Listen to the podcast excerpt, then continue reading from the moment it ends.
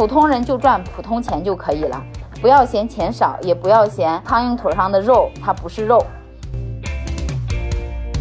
我当时都二十四岁了，我还没买房呢，在十八线小城市，二十四岁不结婚那是要天诛地灭的。有野心是一件正确的事情，怕的是什么？怕的是你的野心配不上你的才华。我现在特别骄傲的一件事情，是我终于可以凭借自己的能力，成为我父母、我妹妹、我爷爷奶奶的偶像。我自己也觉得自己挺厉害的。人间清醒，搞钱要紧。欢迎收听女性成长访谈播客《搞钱女孩》，这里有女孩们超走心的折腾故事，有普通人能放心借鉴的财富密码。希望你听完这一期即刻启程，和我们一起踏上致富之路。祝你财源滚滚，美丽自信又多金。Hello，大家好，欢迎收听《搞钱女孩》，我是雪姨。不知道大家有没有一个开一家小店的梦想？这里呢，就包含年轻人的四大天坑：咖啡厅、花店、书店，还有民宿。但是因为前几年的疫情啊，不少实体生意是比较难做的。我今天呢，就邀请了一位实体生意的搞钱女孩，她呢是有五套房的九零后小姐姐。她曾经做过活动策划执行，天天和法院打交道，嗯，打官司要账。后来也曾经踩坑，开过天坑的书店。疫情倒闭了，亏了七位数。后来因为找到了自习室这个赛道，全国现在拥有了七十六家自习室。所以，如何呃从跪着赚钱到躺着收钱，如何打造一个赚钱的实体生意？想今天邀请楠姐来给我们做个分享。欢迎楠姐。Hello Hello，各位小伙伴，大家好，我是王艳楠，一名线下实体创业者。那也是一个拥有七十六家线下实体自习室的创始人、主理人，然后也是一名 KA 销售从业者。欢迎楠姐，嗯，兰姐最近都在忙什么呢？因为马上就要到暑假了，所以我们最近都在忙着开店，忙着自己开直营店，也忙着带学员去，呃，教他们怎么开店。最近的话，就是一个非常忙碌的阶段，每天晚上都在上课。晚上在上课，白天在选址，睡觉的时候在算账，睡觉也在忙着数钱，是吗？是的，是的。呃，因为我最近看到一个新闻，说一个北京的全职妈妈给自己租了一个自习室，然后每天早上九点去假装上班。当时看到这个新闻的时候，我就觉得非常好玩。嗯，一个是给自己租自习室，另外一个是说，哎，付费自习室还有。就是国内现在还有这样的一个场景，因为我最开始对自习室有印象是在韩剧里，就是当时一九八八里面，德善的姐姐为了考大学就非常辛苦的在自习室里学习，嗯，但是我们小时候其实是没有这种学习场景的，啊，所以我才了解到国，我仔细搜索了一下，发现国内。近期就是关于自习室这个呃类型，这个生意做的非常多，所以呢就邀请了楠姐来跟我们分享是为什么开始做自习室创业。嗯，当时是怎么接触到这个项目的呀？因为我当时情况比较特殊，我我之前是开活动策划执行公司的，然后开的还可以吧。我曾经以为我这一辈子可能就是会一直做这个活动策划执行公司。但是后来就是因为大家都知道的原因，我们有三年没有办法进行这个大规模的聚集。那我这项业务，呃，它不能说是断崖式下跌，它就是全军覆没。呃，所有的行业你可能都还可以夹缝中生存，在历史的缝隙里找到自己的生存空间。但是我们活动策划执行公司是，别说历史的缝隙了，就是给我们这个墙三座大山压得死死的，整个就是一刀切，没有任何的余地。就是我们完全没有客户了，我都不知道做什么了，不知道做什么了。我后来我就又开了那个，我想我转行吧。我转行的时候我做什么呢？以前我们嗯做活动策划执行公司的时候，天天就要跟人打交道，然后天天就要去跟那些客户要账。没有客户的时候，我们就是各种的去人家去拜访人家了，给人家说好话了呀，想尽各种的办法说，嗯，甲方爸爸，求求你能不能给我一个工作干？甲方爸爸心情好了，说好的。你这个小姑娘看着还不错，那这个业务就交给你来做了吧。你就欢天喜地的把这个工作拿到手里，然后组织你的人马开始去工作。你工作完之后你要干嘛？你要开始要账了。你哪怕什么地方都没有做错，你都已经超预期交付了。甲方爸爸说：“不好意思，王总，我们最近项目上可能资金有点紧张，就是你这个钱能不能缓一缓？”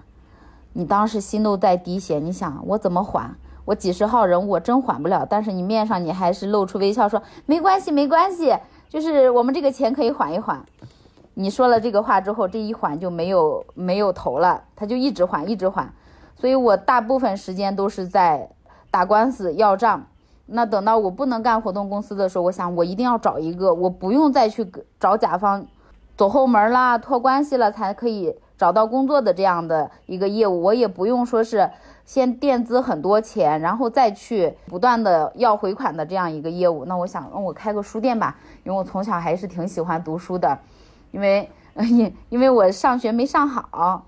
就因为上学没上好这件事情呢，就害怕别人说我是一个没文化的人，嗯，那那就缺什么补什么嘛，是吧？那我就只能去做一些文化产业，我就特别想做一些文化产业，我就跟朋友一起做了书店，做了书店，我们当时真是一个人倒霉的时候喝喝凉水都塞牙缝。我们把这个地方选在哪里？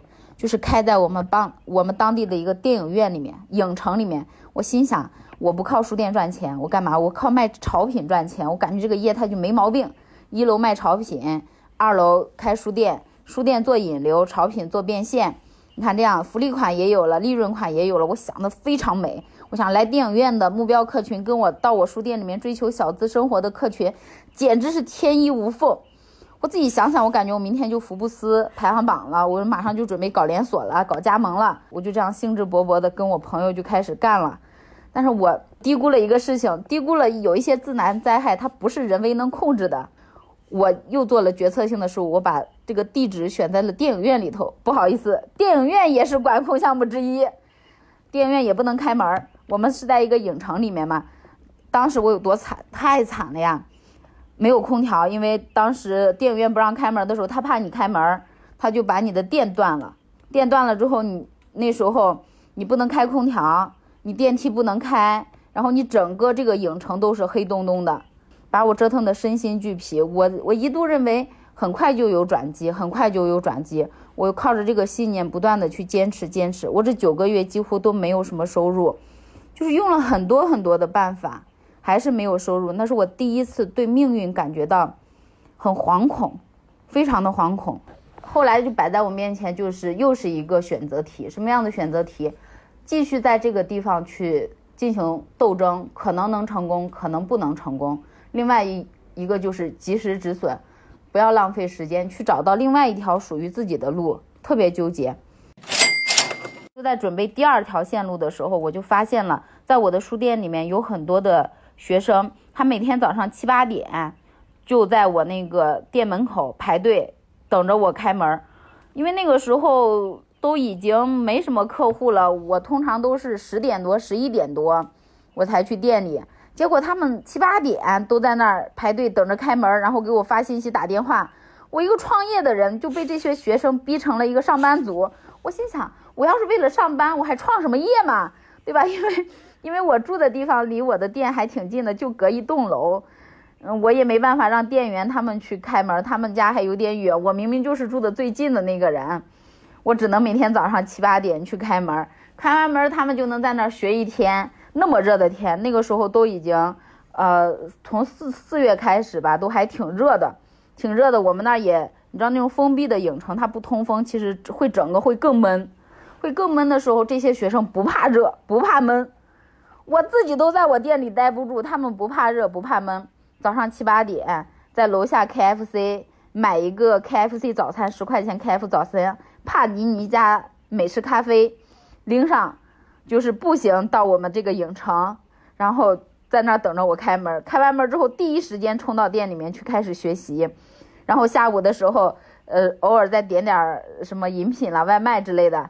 然后下午的时候，有些会继续在店学习，然后有些就会，呃，去附近的健身房，或者是去附近的那些私人私人健身房，不是就是自由度比较高的那种。他们再去锻炼锻炼身体啦，跳跳舞啦。晚上的时候，他们再会有，有时候我又会看到有他们其他的没有学习的朋友，就会在店外面等他们三四个人，等着他们一块儿，他们学完习之后一起去楼下美食城再聚个餐。我心想，这都是些什么孩子？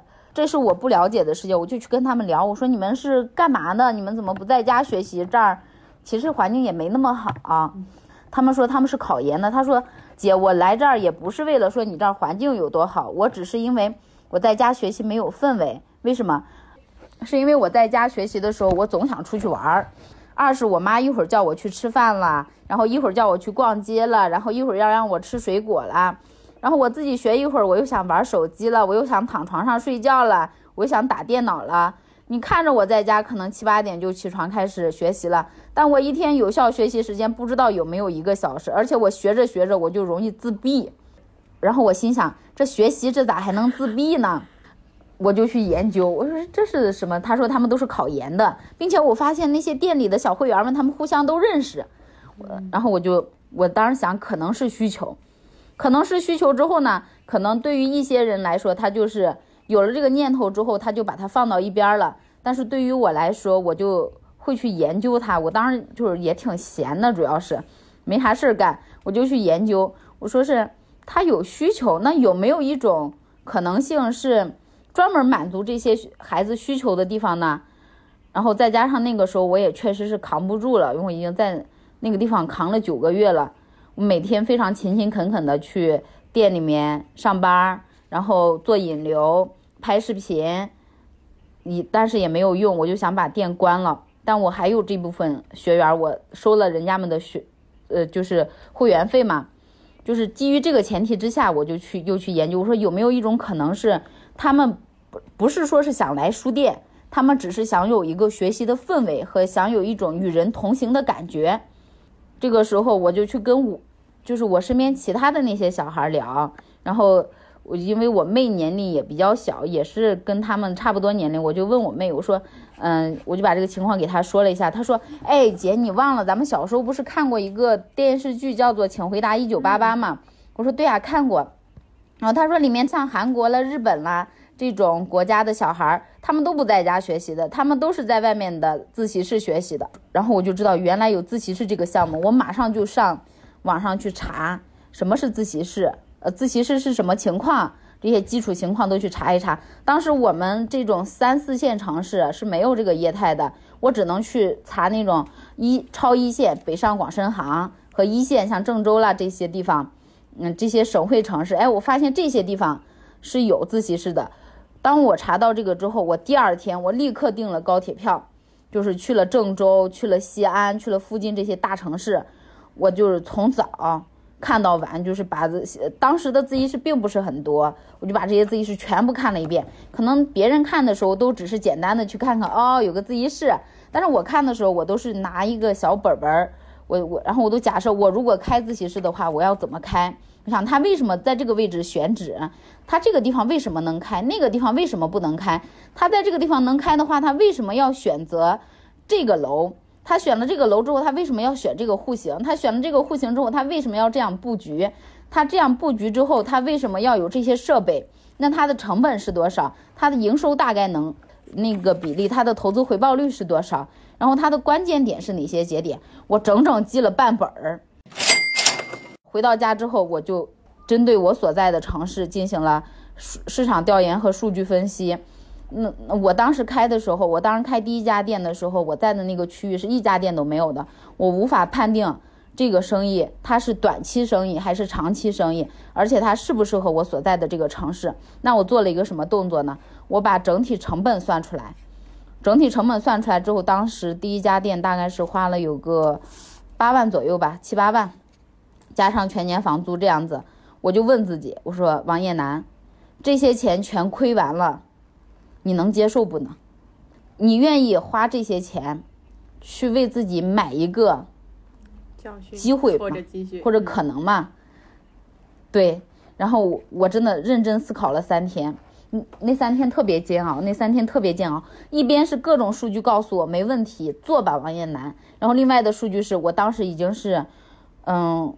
我担心这个生意如果失败的话，对我是火上浇油，因为我前面的生意已经把我拖，呃，就是那段时间那九个月没有收入的九个月，已经把我拖得我有点身心俱疲了，而且整个打击了我的自信心。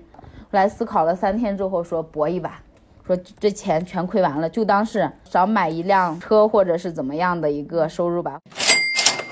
用了不到一个月，就把我的第一家店开起来。第一家店开得特别特别破，哎呀，我开起来之后，我做的第一件事情是提价，是提价。因为当时我们书店的话，那原来会员卡是三百六十五块钱一年，我后来直接我做好之后，我直接提价提成什么三百六四百块钱一个月，提价我就跟我现有的会员一个一个去沟通，说因为我现在是这个价格，但是因为我之前欠了你们的这种会员费，现在如果你们转移到这边的话，中间的这个差价我是准备怎么样怎么样去处理的，我一个一个去沟通。那第一批的话有招了有二三十个，就有把二十多个会员转化到了这家新的店铺里面。随后呢，就是通过各种的营销手段，我这家店慢慢的就上了正轨，就是这样找到了这门生意。所以是最开始那群考研的学生给了你灵感，然后感觉到这是一个没有被满足的市场需要，然后超强的没错行动力，你就去考察了。所以有发现有自习室这么一个生意，那自习室它是怎么赚钱？就是它适合什么样的人来做这个生意？今年的话，咱们有非常多的学员都开始报名咱们如何开一家盈利的付费自习室的课程。那么他们找到咱们之后，我说的第一句话都是：这不是一个赚大钱的生意。我们这个项目不适合哪些人？不适合想要赚大钱的人，就是不适合你，就是想要暴富。我就想今天晚上。我就把店开了，明天我就整个营业额就是十万、二十万、三十万，那这样的人我是直接劝退掉的。然后还不适合哪些人呢？不适合急功近利的人，就是你刚把店开起来，你甚至还没有开店，我告诉你说，咱们现在是需要去做市场调研，我让你按照我的步骤去做市场调研。你说不行，姐，我脑子里已经想好了，我觉得我这地方就能开，我让你做数据调研，你不做，你就拍着脑门说。我不管，我的直觉告诉我这个地方它一定能开自习室。好，你开起来了。你开起来之后，你也没有做任何动作，你也不去做引流，你也不去做宣传。过了半个月还没生意的时候，你说我这个本儿怎么还没回来？我告诉你是不会回来的，不会这么快就回来的。他我们要做这个生意是一个日日不断之功，就是你每天都需要去做它的一些标准动作。还有哪种人不适合咱做咱们这个生意呢？你想这门生意你就能做一个天长地久，那也是不可能的。每一个生意，哪怕是所谓的风口项目，它的寿命都是三到五年。那你不应该是为了要去追寻更大的收益而说，那这三到五年我晚了。你总觉着你做一件事情晚了，就好像我二十年前的时候，我朋友告诉我，叶楠，咱们去做那个亚马逊吧，就是做跨境电商。说那个，他告诉我说，他朋友在，在就是亚马逊上卖这个拉条，赚的盆满钵满。然后我，然后我就说，我说，嗯，是不是晚了呀？因为别人都在亚马逊上卖拉条了，咱们再去做亚马逊，咱们肯定赚不到钱。结果过了二十年了，还有人在亚马逊上卖拉条。一二年的时候，我有一个朋友，他在那个，就是淘宝店做客服，他说，咱们开淘宝店吧。然后我当时我一看淘宝店，我看什么类目都有了。我说不行不行，晚了晚了，这个生意咱们现在不能做了。结果二零二三年了，我身边还有一大票朋友在教别人如何开淘宝店。那么还也不适合这种人干，就你急功近利，然后觉着什么都晚了，你没有办法踏踏实实的去做一件事情。嗯。另外一个就是，再好的生意，它其实都是有风险的。创业有风险，投资需谨慎。创业和上班的区别是什么？就是创业，它有一些不确定性在里面，那你要能接受这些不确定性。如果你想追寻一个完全没有风险的事情，那你就只能去，非常建议去上班，上班也是一个非常好的选择。那以上这几种人呢，是我都不建议去开的人。那哪些人是适合开的呢？就是你觉着，你你不会觉着说一年赚个。几万块钱是少的，并且你也能接受，说是我今年有时候可能会有一些生意不好的地方，就是有淡季有旺季。我旺季的时候我就好好去接客户，我淡季的时候我就好好练基本功。那这样的人都适合，并且也很适合那些本身就有一份主业，但是副业想多一些收入的朋友，也很适合。那我最欢迎哪些人呢？我最欢迎高知分子开店，就是有学识、有胆量、有能力，并且有一定经济基础的这些人，我非常欢迎这样的人开店，因为他们心态很稳定，而且他们很有素养，他们跟他们的客户也有非常大的共鸣和沟通点。这样的人呢，是我比较推荐你去开这些店的人。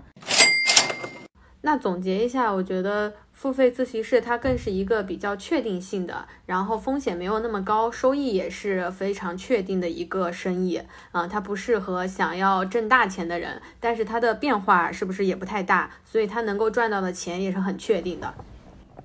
没错，确定是就是它的代名词。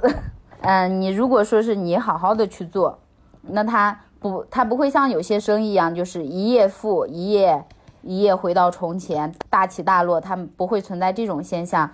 就是你赚钱有数，赔钱有数，整所有的事情都在你的控制之内。那么作为一个好的店主来说，我们要求学员上的第一节课，或者是最重要的一节课，就是会算账。会算账算什么账？算自己的投资回报率。那么在你。开一家店之前，那么你今年能赚多少钱，或者是你最多能赔多少钱，你心里都是清清楚楚的啊。那有很多的朋友一定非常好奇的一个问题是，那你们这个自习室这个业务，它主要靠什么赚钱呢？那我们是靠几个方面，一就是大家都知道的卖座位儿，我们卖的是座位吗？我们卖的是学习的仪式感。他们学的是习吗？他们学的是锦绣前程。他们来自习室是为了。呃，是图我们的环境吗？不是，他们图的是良好的氛围和高质量的圈子。就是知识重要吗？知识不重要，重要的是人和圈子。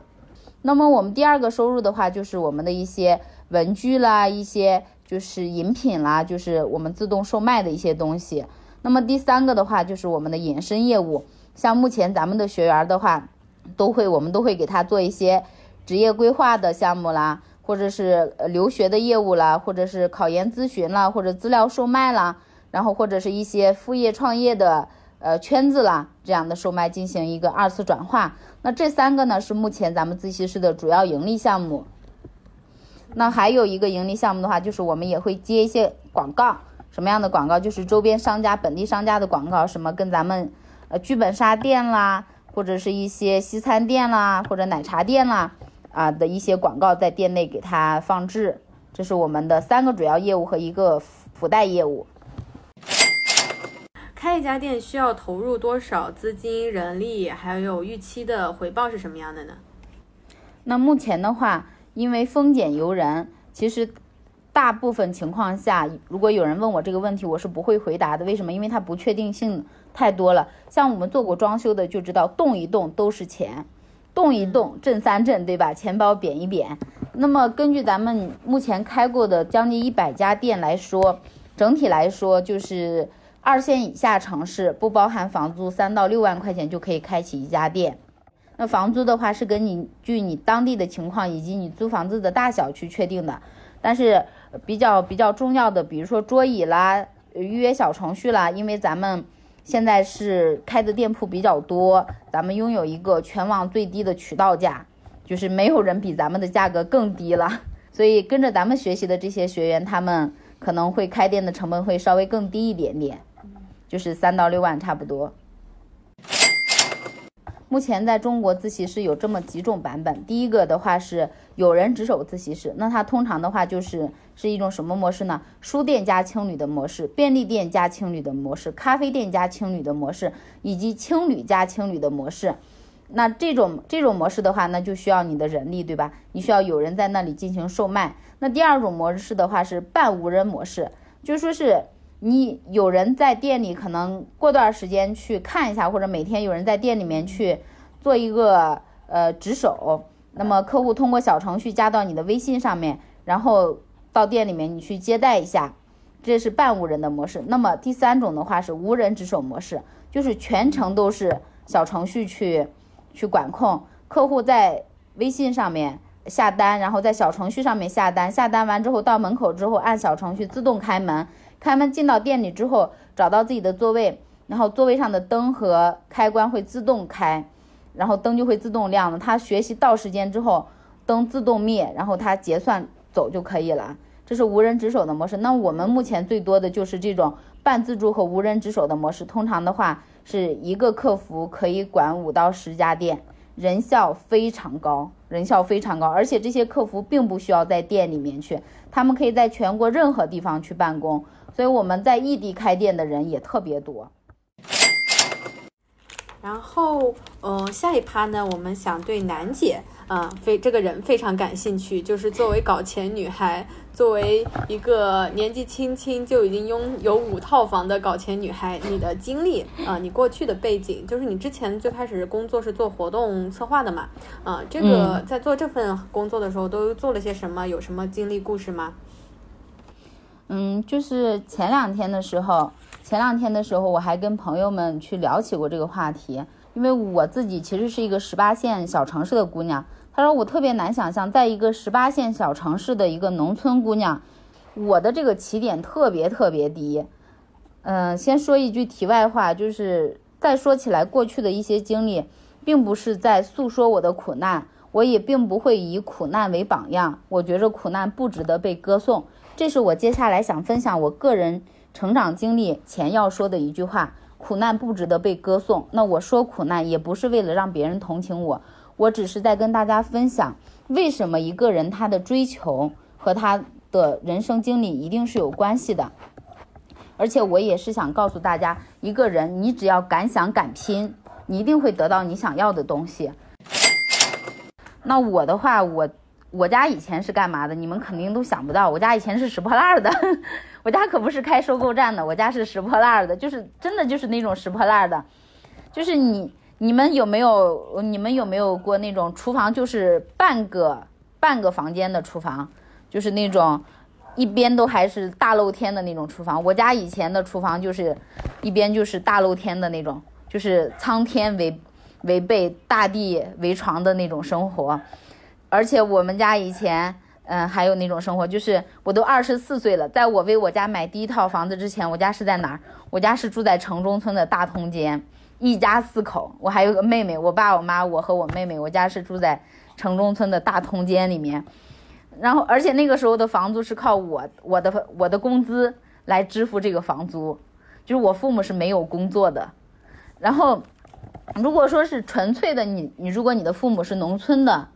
他们靠赚，靠种地，是吧？靠做农活，他们也不会过得特别差。但是我的父母，他当时选择了从农村来到城里，但是在城里又没有一技之长，又没有办法回到农村去，是一个非常尴尬的位置。但我现在依然非常感谢我的父母，把我从非常非常贫穷的山沟里面带到了城里面去，哪怕是带到城里后的生活并没有那么好，但他让我有了见识。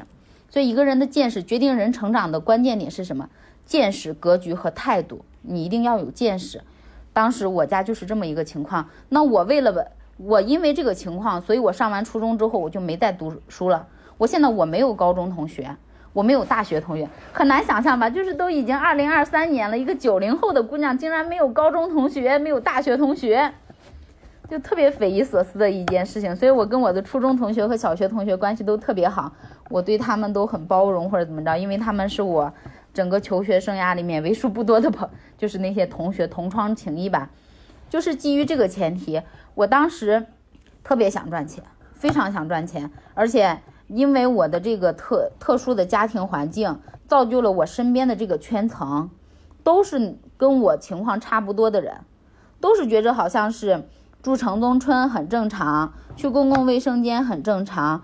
结婚的时候在城中村的出租屋里嫁给一个，嗯，同样没有房子的、没有经济基础、没有固定工作的人也很正常。结了婚之后两个人一起去南方的电子厂里面打工，很正常的一个情况。然后结了婚生小孩，生了小孩之后把小孩留到老家做留守儿童，这样的生活很正常。他们觉得这就是非常正常的生活，这就是一个姑娘，一个女生该走的人生历程，没有那个什么，没有就是没有人是跳出来这个生活。我的表姐也是这样过的，我的亲戚朋友，我的堂姐也都是这样过的，我姑姑、我阿姨全部都是这样过的，我舅舅、舅妈都是这样过的。什么？但是我当时我不想这样过，为什么？因为我读了书，因为我非常喜欢读书。我到现在我已经创业了这么多年了，我每天还会早上，我每天还会读书。我上下班的路上，嗯，就是也会去听书。在家的时候，我也不太喜欢刷抖音，我都是听书。我读了很多书，今年才四月份吧，我已经读了，我已经听了三十多本书了，因为我读过书。我读过书，书本告诉我了世界有多大，有那些优秀的人是怎么样过完这一生的，嗯，我就不愿意，我特别不愿意。然后那个时候，那个时候我上班的时候，我我因为不愿意，所以在我做活动策划执行公司之前，我其实是给别人打工的嘛。给别人打工的时候，我那个时候就跟同事说，我说那个时候我多大，二十三岁吧。我跟我同事说，我说。我结婚的时候呀，我一定要在我自己的房子里面结婚，哇！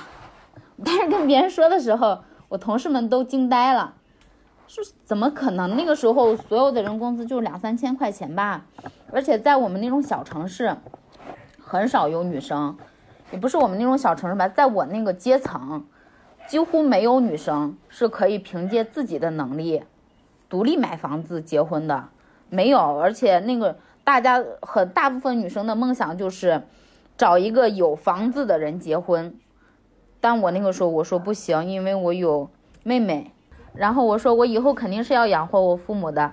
那我养活我父母的话，因为我有看到，就是当时看看看一些电视剧嘛，或者是听听一些邻居们说，呃，因为这个女生不是很能干，也自己没有很强的经济基础，她要是贴补一些她娘家。因为当时我爸妈家就不是很有钱，然后我妈每次对她娘家的人好，然后我爸都很不愿意。但我爸其实也是一个特别善良的人，他就不愿意。我就想，我说为什么他会不愿意？我后来总结出来的原因是因为这个家这个小家就没有很有钱，没有很有能力，当然没办法愿意了。我说我一定要买房，这样我结婚的时候我就让我父母可以住在我买的房子里面。这样我也不会低人一等，或者是我父母在婆家了，或者怎么着，会觉着不好意思什么的。我说那有什么，我自己也有，就冲着这个梦想呀，就一门心思想买房。当时上班的时候，别人不愿意做的事情我都去做，别人别别人早早下班了，我不下班，我不下班，我就想表现好一点，然后可以加工资嘛。那当然，事实是愿望没成真。因为一直想赚钱，就没有搞人际关系。不搞关系其实是不太行的。我只会工作，我不会跟人好好说话。我所有阻挡我赚钱或者阻挡我更好工作的人，我都没有耐心去跟他好好沟通。我当时都二十四岁了，我还没买房呢。在十八线小城市，二十四岁不结婚那是要天诛地灭的，那都是呃十恶不赦了。后来就开始创业。就是创业开了活动公司嘛，开了活动公司之后就买了房了，就买了房了，就就是因为太穷了，太穷了又不甘心，才去创业，才去锻炼技能。一个人如果你有野心，没关系，有野心是一件正确的事情。怕的是什么？怕的是你的野心配不上你的才华。那么首先，你如果有野心，那你要做的第一件事情是修炼自己的才华。如果说是你的野心是买房子，那什么样的路径可以让你买到房子？赚到多少钱可以让你买到房子？你准备靠什么样的技能、什么样的方法去赚到钱？你要心里很清楚。你是才华咖的，你就去玩命的去修炼自己的技能；你如果没有才华，你是商务咖的，那么这个商务能力需要你。有强大的人际交往能力，你就去修炼强大的人际交往能力；需要你有情商，你就去做情商；需要你有沟通能力，你就去做沟通能力。如果你不会，没关系，靠近那些会的人，靠近能量高的人，用尽一切办法成为那些人的忠实粉丝，让他们带你，而不是你有野心，但是你有你知道自己该怎么做，但是你就不去做。很多人是有野心，但是没有去行动；有行动了，现在的自嗨的环节里面，走不动就找人带你，这是非常好的一条路径。太太棒了！就是我觉得现在做实体生意很重要的一个启发，就是这个生意能不能形成品牌，以及能不能可复制。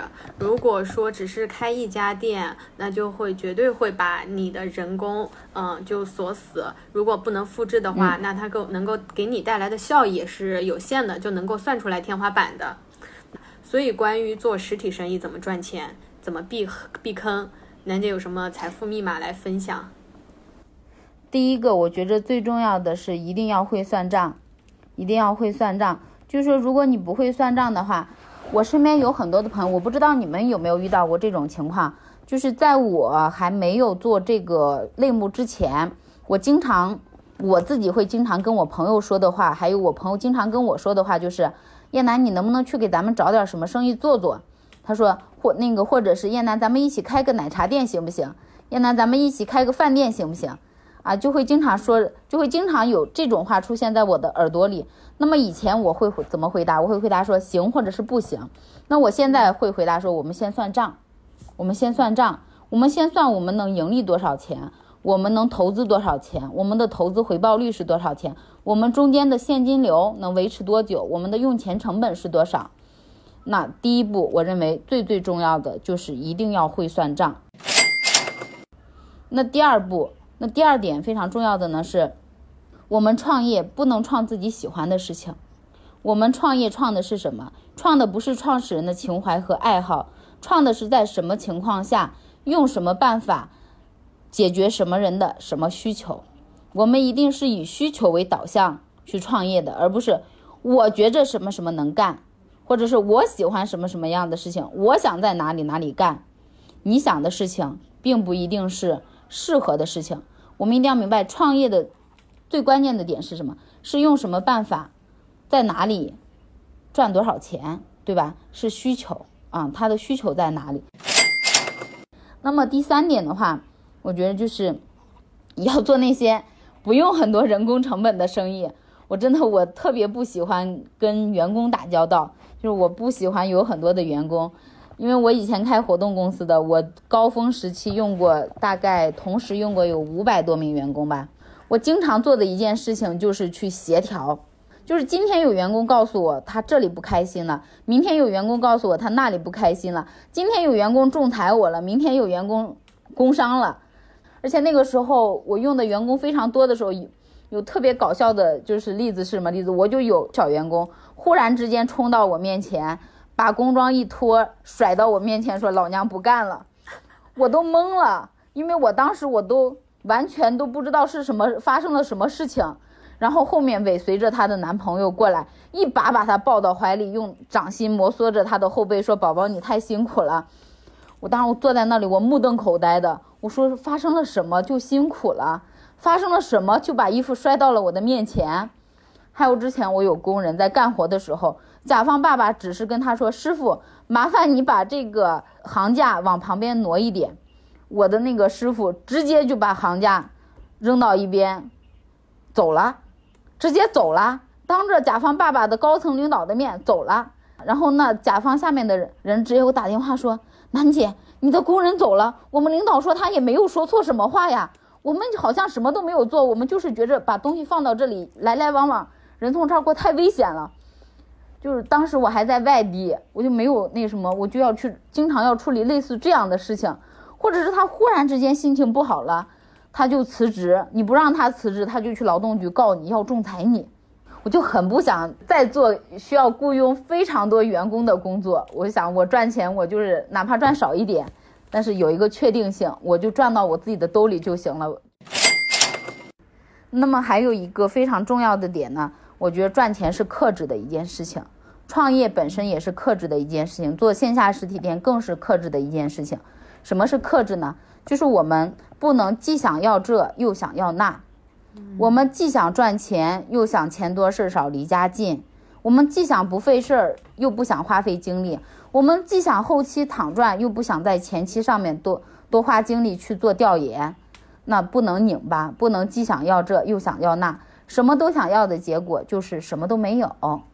那么，这是我特别想，嗯，说的关于线下实体店创业的几个点，几个需要避坑的点。然后最还有一点就是保存好现金流，有多少能力做多少事情，去追寻一些比较确定的生意会比较好。不要听别人跟你说的造富神话，或者是告诉你一个生意，这个生意无上限。所有无上限的生意都是千军万马过独木桥。我们要明白自己就是一个普通人，普通人就赚普通钱就可以了。不要嫌钱少，也不要嫌苍蝇腿上的肉它不是肉。那这就是我想我在这方面的一些感悟。超级厉害，就是宝贵的财富密码。面对想要开店、想要实体创业的人，必须要把这几条金句抄下来，反复默念十遍。那你觉得对你的成长来说，影响最大的人是谁呢？他对你有什么样的改变、帮助？嗯，我这一路，我觉着我的成功特别重要的一个点就是。我我贵人是比较多的，就是这些贵人，他分两种贵人，一种是帮助你的贵人，一种是就是让你痛苦的人，这都是你的贵人。帮助你的人呢，事实是他可能会提升你的认知，提升你的技能，给到你很多机会，这是显而易见的。那么另外一种人，他就是他让你很痛苦，他时时让你觉着不甘心，或者是让你觉着。不服气，那这样的人也是你的贵人。像我上班的时候，我我我因为跟我公司的财务经理，呃不合拍，为什么呢？因为我们财务经理是公司的股东，在整个公司里面，所有的人对他都是恭恭敬敬的，因为他也属于股东之一嘛。但是我对他可能没有那么恭敬，他就对我很不喜欢，他就各种的打压我。因为他的打压，让我觉得上班可能没办法实现我的梦想，才有了我跳出来。创业的这个契机，我当时的那个老板也是不看好我，因为他有一个女朋友，就是他的女朋友不喜欢我。我当时真的被很多人不喜欢。你知道，一个没那么松弛感的女生是不会招到很多人喜欢的，大家只会喜欢强者，不会喜欢弱者。那我当时是一个又弱但是又不低头的人，那就更不招人喜欢了。那么就是因为他们没有给我很多机会。才让我努力的去找到了机会。那我认为他们也是我的贵人。那另外的贵人的话，就是我加入了我们生财有术的社群。那这个社群的话，是真真正正的把我从一个十八线的小生意人，然后让我现在的生意做向了全国，并且认识了我现在的合伙人杨涛涛哥。那我们现在的话，才可以持续迈向自习室，呃，强者的路上吧。我我现在特别骄傲的一件事情是什么事情？是我终于可以凭借自己的能力，成为我我父母、我妹妹，然后那个我爷爷奶奶的偶像。这个是我现在非常骄傲的一件事情。比如说是我爷爷生病了，如果说以前的话，我只能做什么事情？我只能做在旁边指指点点，在背后说父母或者是姑姑们不作为的那些小姑娘。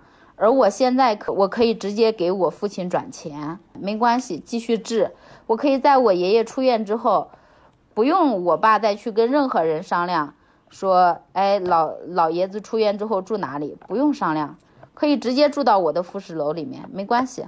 他们可以拥有自己独立的空间，然后我我父母可以特别骄傲的跟朋友说，没有没有，我姑娘，呃，最近还可以吧。像像我妈现在最常说的是。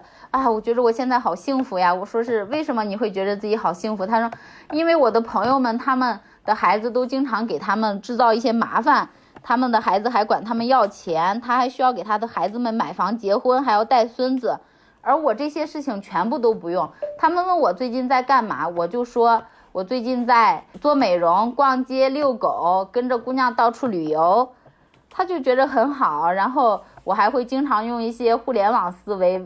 给他的小事业导流量，他每我妈现在每天都能赚一千块钱，我爸现在每天也能赚五六百块钱，就很开心。然后我妹的话，我我妹的同学，因为我妹去年大学毕业嘛，她跟她的同学们在一起聊天，然后大家都说毕了业之后怎么样去工作，然后呃，他同学们都对我妹说说啊，你就不用发愁了，你有家族企业等着你去继承。就是从整个故事就感觉感受了非常强的这种搞钱女孩的能量，就是搞钱的动力，让自己有成就感，另外成为父母家人的骄傲，帮助自己从十八线走到一线。我觉得听到这个故事，我就觉得会被这种能量就感染到。是，我自己也觉得自己挺厉害的。真的，楠姐非常非常厉害。尤其我，我觉得就是我都能想象到你妈妈说，嗯，你是她的骄傲，是多开心的样子。对的，对的，她现在就不用因为。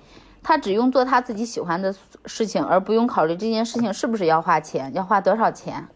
钱是人的胆儿，子是父的威。你父母现在有多腰杆能挺得多直，取决于你自己现在给了他们多少能量。父母老了之后的脸面都是我们给的。那总结你工作加上创业整个这个十年的经历，嗯，在搞钱这件事上有什么经验想跟大家分享吗？首先，你一定要敢想，你要在脑子里面为自己构建一个你想要过什么样生活的蓝图，非常具象化，具象到买什么车、买什么房、多大的房、多好的车、什么型号的车要花多少钱，你想跟谁成为朋友，你想住在哪里，你想做什么业务，非常具象，你一定要敢想，而且你敢想之后，你要能承受住争议。你不管别人怎么想，你知道你自己最终是想怎么走的，并且你愿意为你完成梦想的这条路上，你愿意付出时间和精力。一个人的成功一定是时间加精力去堆积起来的，没有那种什么天遇贵人啦，什么嗯，就是我没有遇到伯乐啦，或者是我就是金子不会发光了，在这个时代这些问题都不存在。如果你是金子没有发光，那么你缺一种技能。让自己发光的技能本身就是一项本事。那么，如果没有贵人愿意提携你，不是贵人的错，是你缺失了让贵人对你信任的技能。那如果说是你没有发现好的项目，那不是说是，呃，你运气不好，而是你没有修炼出发现好项目的眼光。这些都是需要去修炼的。那么，另外一个就是稳扎稳打，一定要稳扎稳打，不能着急。